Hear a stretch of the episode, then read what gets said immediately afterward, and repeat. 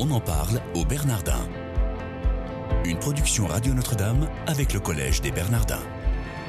Une émission présentée par Sabine de Rosière. Soyez les bienvenus dans votre quotidienne. On en parle au Bernardin. Chaque jour, une actualité différente pour vous faire découvrir la diversité des propositions et des activités du collège. Nous avons le plaisir de recevoir aujourd'hui Jean-Paul Chagnolo. Bonjour, monsieur. Bonjour. Merci d'être avec nous. Vous êtes professeur des universités, spécialiste de la question palestinienne, euh, directeur de l'IREMO, qui est l'Institut de recherche et d'études Méditerranée-Moyen-Orient. Là-bas, vous êtes directeur de la revue Confluence Méditerranée. Vous venez de faire paraître l'Atlas du Moyen-Orient avec Pierre Blanc, qui sera, euh, comme on va le voir au, cours de cette émission, un des orateurs euh, d'un colloque qui est co-organisé avec les Bernardins. Donc, c'est les éditions Autrement. Et donc, euh, comme je le disais, l'IREMO sera partenaire de ce fameux colloque qui sera le 3 février et qui aura pour thème le monde arabe entre rupture et renaissance. C'est vous qui introduirez cette conférence et vous le ferez de façon historique, si je ne me trompe pas, en évoquant en fait la création des États au Moyen-Orient depuis les années 20. Est-ce que c'est vous qui avez choisi ce thème de colloque et si oui, pourquoi? En fait, on l'a, choisi avec, euh, avec le Collège Bernardin. On a fait, c'est, une collaboration, comme vous venez de le dire, avec en particulier euh, Jacques Hutzinger, euh, qui va introduire avec ce, ce colloque. l'idée est assez simple. Le Moyen-Orient est aujourd'hui dans une sorte de chaos très difficilement déchiffrable.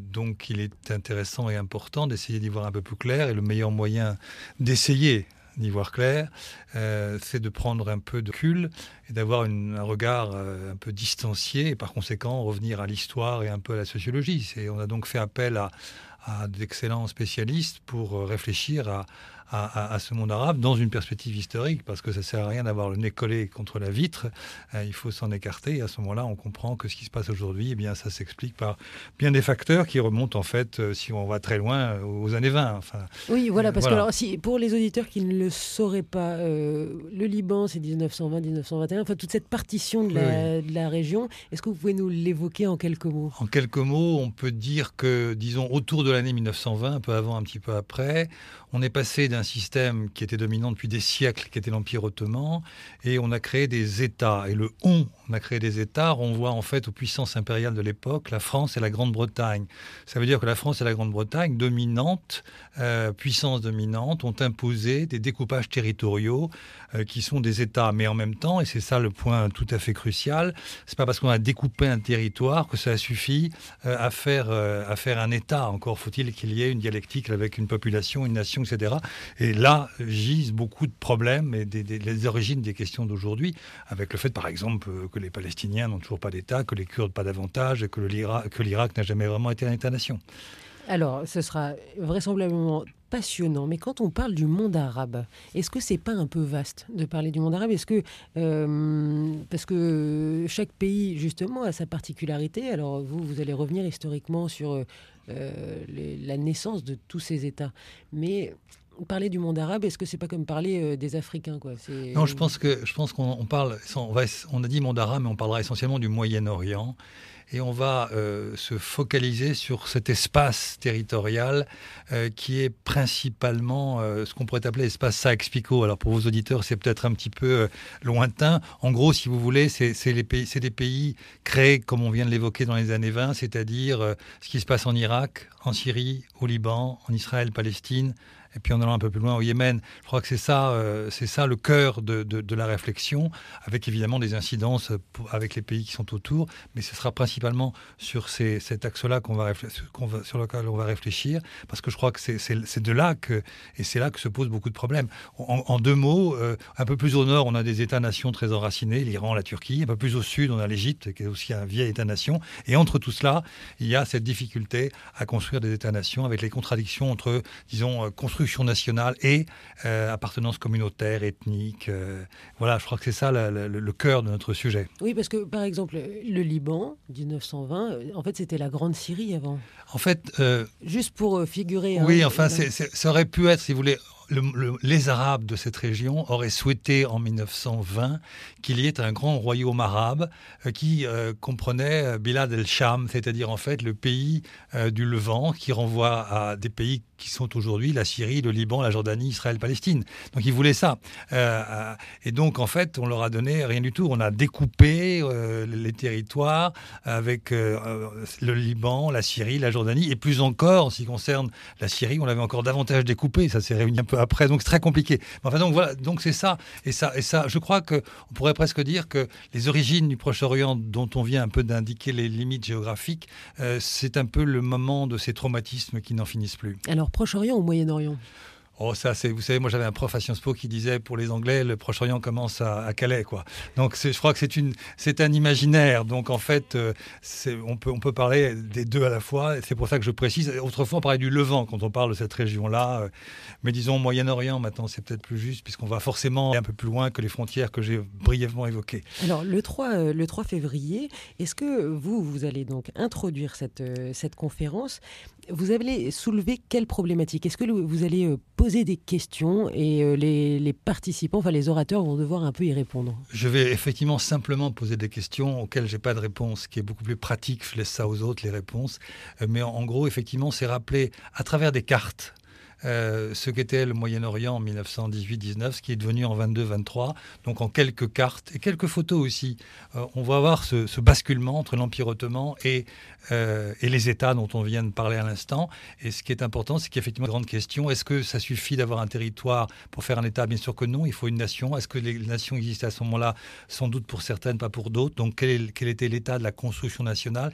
Et aussi une question lancinante, quel est l'état de cette tension qui existait à l'époque, qui existe toujours, entre, disons, l'appartenance nationale et puis euh, l'appartenance plus, plus fondamentale, plus primaire, qui est l'appartenance confessionnelle, ethnique. On est par exemple libanais, mais on est aussi euh, sunnite, druze, ou chiites. Donc c'est ça la tension très importante et pose plein de questions, et notamment la question démocratique. Donc voilà, c'est ces questions-là qu'on va poser au début et que et que les intervenants euh, vont, sur lesquels les, intervenants vont travailler. Quoi. Alors les Libanais peuvent aussi être maronites, mais là je prêche pour la paroisse. Oui, non, mais maronites, bien entendu. Non, non, mais c'est tout le problème justement. Euh, si vous mettez quatre Libanais ensemble, ils seront d'abord fondamentalement Libanais. Ils sont Libanais, ils y tiennent. Puis en même temps, à un moment donné, euh, si on leur dit ben, on va faire un homme, une voix, les maronites, prenons les maronites, ils vont dire attendez, on est, on est minoritaire, donc un homme, une voix, ça veut dire qu'on serait toujours minoritaire du point de vue de la démocratie. Donc attention, il faut inventer un système et qui nous permet. C'est ce qu'ils ont fait, sauf qu'ils ne mm. marchent pas. Donc ça pose On un problème. On en parle au Bernardin aujourd'hui avec Jean-Paul Chagnolo, qui est directeur de l'IREMO, qui est l'Institut de recherche et d'études Méditerranée Moyen-Orient, et directeur également de la revue Confluence Méditerranée.